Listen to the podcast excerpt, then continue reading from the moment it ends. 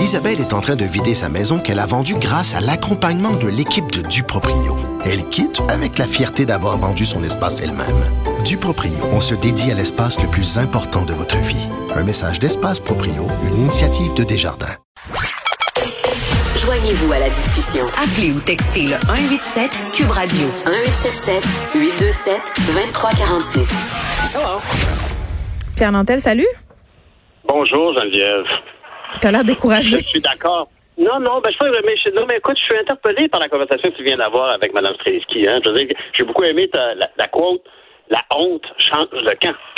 Parce que c'est vrai. Puis je veux dire, quand tu, tu regardes euh, les allégations qui sont faites sur M. Roson, puis comment est-ce que euh, ça fait, il, arrive en cours actuellement, puis il, va chercher à défendre l'indéfendable, Mm. euh, surtout un indéfendable aujourd'hui avec les yeux d'aujourd'hui. je considère que effectivement, on a eu un comportement de prédateur, sans même le vouloir ou sans même le savoir.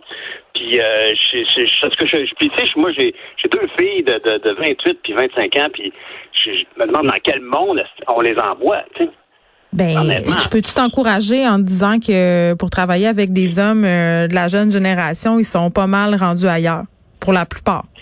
C'est assez Ben, encourageant de voir ça. ben, ben, c'est ce que je croyais, me dire franchement, Geneviève. Moi, je, je croyais ça probablement plus que maintenant, parce que tout ce qu'on a entendu cet été sur MeToo relativement à des gens qui étaient beaucoup plus jeunes, Ouais, des euh, humoristes et pas tout ça, c'était décourageant, Ouais, mais ouais. j'ose croire que c'est l'infime minorité. Les, les garçons sont pas socialisés de la même façon. Je pense qu'il y a une prise de conscience, mais évidemment, il va toujours rester euh, des agresseurs euh, puis des pommes pourries. Là, ça, je pense qu'on pourra jamais s'en sauver. Est-ce Mais que ça se peut, est-ce que ça se peut que ce soit aussi le pouvoir? C'est-à-dire que le- la notion que tu es en position de pouvoir, ça, par contre, ça évolue moins dans le sens que il y, y a 50 ans, il y a 30 ans, puis il y a 10 ans, puis maintenant, si il y a t'as du pouvoir, ça se peut que ça, dans, dans la, dans la zone des gens qui sont dans des positions de pouvoir, il y ait une tentation d'aller vers l'abus plus que chez la population, une population normale.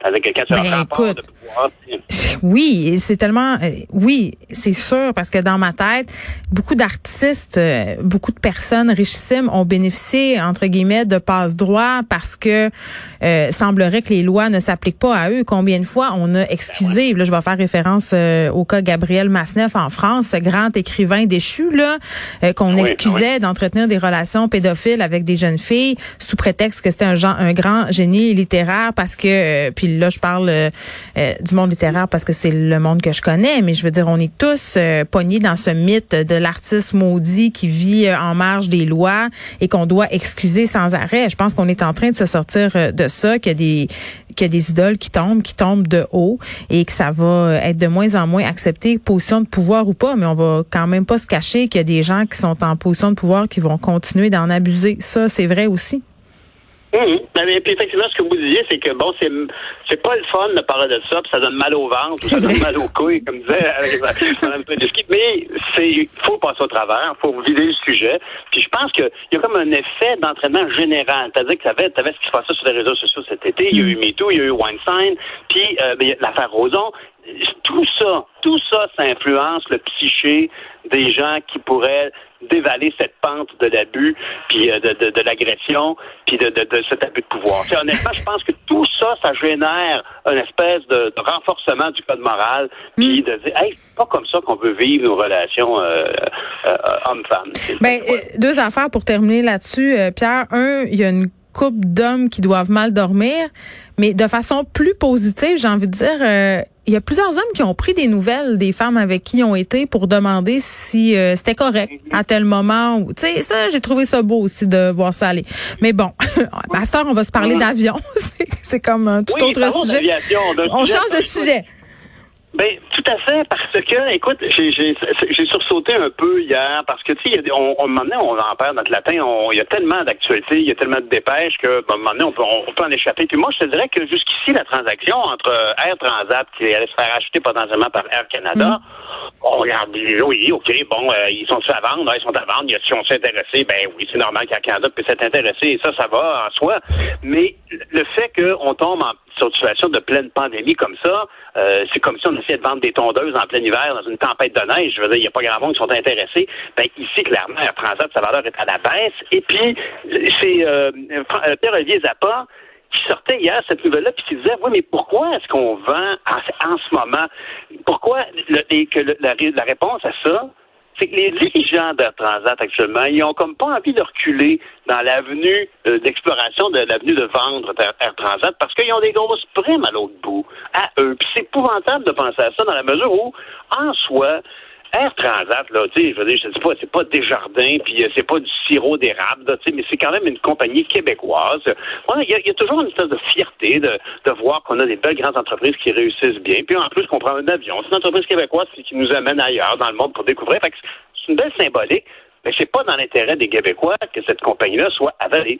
C'est pas dans l'intérêt des consommateurs non plus, parce qu'on sait tous que quand il n'y a plus de concurrence, ben, ultimement, les prix vont monter. Alors, tu sais, si, tu veux aller à Ça va être un monopole incroyable. Moi, c'est ce qui, euh, bien égoïstement, euh, euh, me fait peur. Mais là, quand même, Air Canada qui bon, prend le pari de racheter ça. C'est vrai, quatre fois moins cher. François Lambert me disait hier que c'était le vrai prix. Là. Euh, peut-être que je suis pas d'accord avec lui, mais néanmoins, euh, c'est un, long shot, comme on dit. Là. Ah, lui, euh, François Lambert disait que ça, c'est le bon prix. lui, oui, lui, c'est ce qu'il trouvait. Écoute, ben, tu sais, parce que ça, ici, en plus, on peut, on peut se demander, c'est-tu dans l'intérêt des actionnaires? Les actionnaires qui ben, Ils vont toucher moins, en tout cas.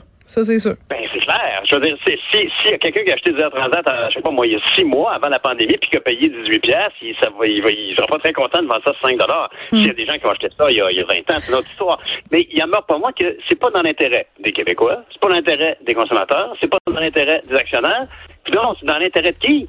En bout de ligne, à quoi va servir cette transaction? À, octroyer un beau boni aux administrateurs? C'est drôle, j'ai comme un, parfum d'essence de chez Bombardier qui m'a dit. Combien est-ce qu'il a touché, M. Bellemare, quand il a vendu les sections de Bombardier? 17 millions, ça va?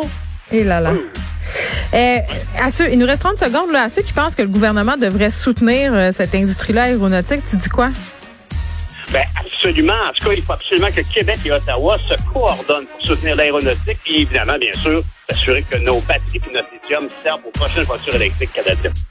Merci euh, Pierre Nantel. On t'écoute euh, évidemment demain de notre côté. C'est déjà terminé. Je vous laisse en compagnie de Mario Dumont et de Vincent Dessoureau. Merci Frédéric Mockel à la recherche et Sébastien Laperrière à la mise en onde. On se retrouve demain 13h. Merci d'avoir été là tout le monde.